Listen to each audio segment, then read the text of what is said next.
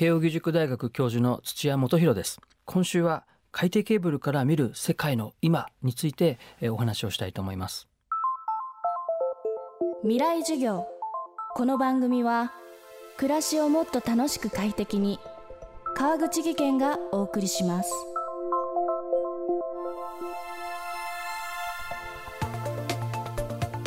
世界をインターネットでつなぎ島国日本では国際通信の99%のデータが行き来する海底ケーブル。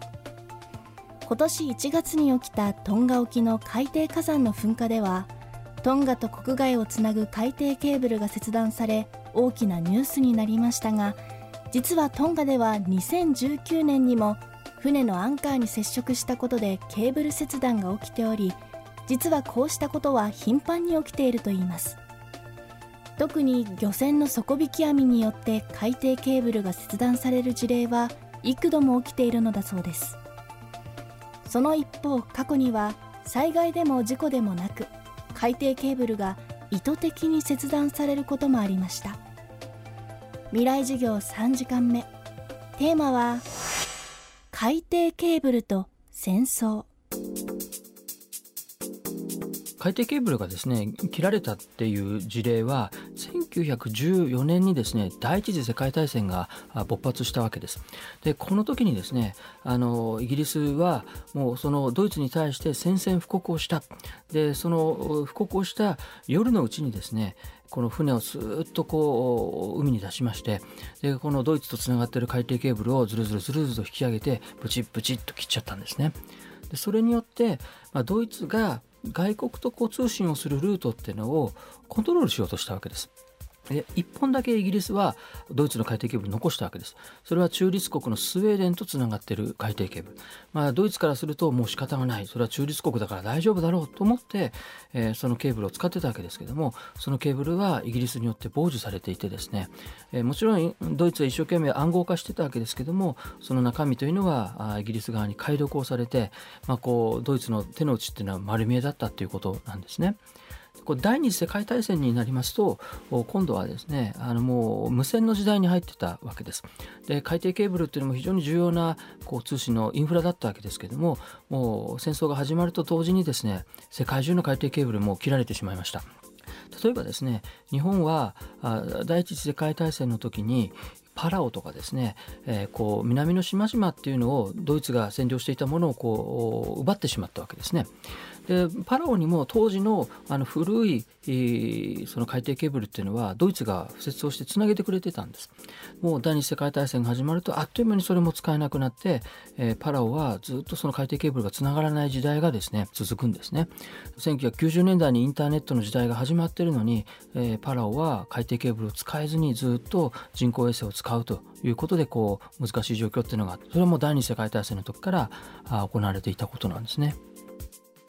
こうして戦争のたびに切断されてきた海底ケーブルが今のように世界中に張り巡らされるようになったのは一つの大きなイノベーションがきっかけだったといいます。それが光ファイバーの登場です。第二次世界大戦で、えー、海底ケーブルの多くというのは損なわれてしまってですね使えなくなってしまったわけです。でその後戦後にですね徐々に復旧しようということで海底ケーブルまたつながってくるわけですけどもこれ1950年代に人工衛星が出てくるわけですね。でスプートニクというのをソ連が打ち上げましたけれどもその後アメリカもどんどんどんどん人工衛星を打ち上げていくで最初はこうスパイ衛星的なものが多かったわけですけども通信に使えるじゃないか放送に使えるじゃないかということででたくさんの衛星が打ち上がりました。で衛星のメリットというのは一旦打ち上げてしまうとですね広い範囲をカバーできるということになるわけですね、えー、なのでこう一時期この人工衛星の時代というのが続きました。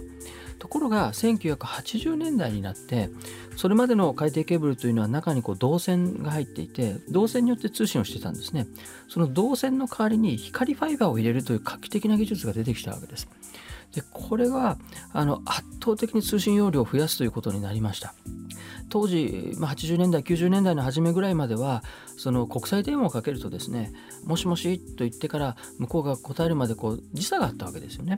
ところが今は携帯電話で国際電話をかけても時差はあまり感じませんしインターネットのツールですねスカイプですとかああるいは Zoom ですとか WebX とかいろいろありますけどもああいったものを使っててもリアルタイムで話ができるようになる。これは海底ケーブルを使ってるからなんですね。圧倒的にこう通信できる容量が大きくなりその結果スピードも速くなったということで、えー、この80年代後半からずっと海底ケーブルが主流の時代に来てます。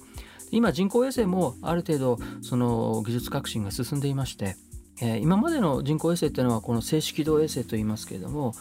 地上から3万6000キロ上空まで打ち上げてですねそこでこう固定した状況で通信をしてたわけですね。それで上に上がってから下に降りるまでの時差というのがどうしても必要だったわけです、まあ、それを解消するために低軌道衛星といってですね低いところで低いところは人工衛星とどまっていられないのでずっと動かし続けなきゃいけないわけですけれどもまあそれを例えば2000機の低軌道衛星を飛ばしてその通信をこう次々手渡しをしながら地上と交信をするっていうようなこともできるようになってきてます。ただやっぱり通信容量とそのコストっていうことを考えた時にはまだまだ海底ケーブルの方があその長距離の通信という時には重要だと思いますね。未来授業今週の講師は慶應義塾大学教授の土屋元博さん。今日のテーマは海底ケーブルと戦争でした。明日も土屋元博さんの授業をお送りします。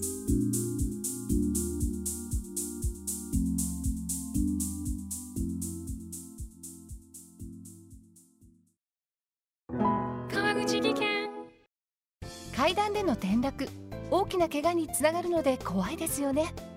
足元の見分けにくい階段でもコントラストでくっきり。白いスベラーズが登場しました。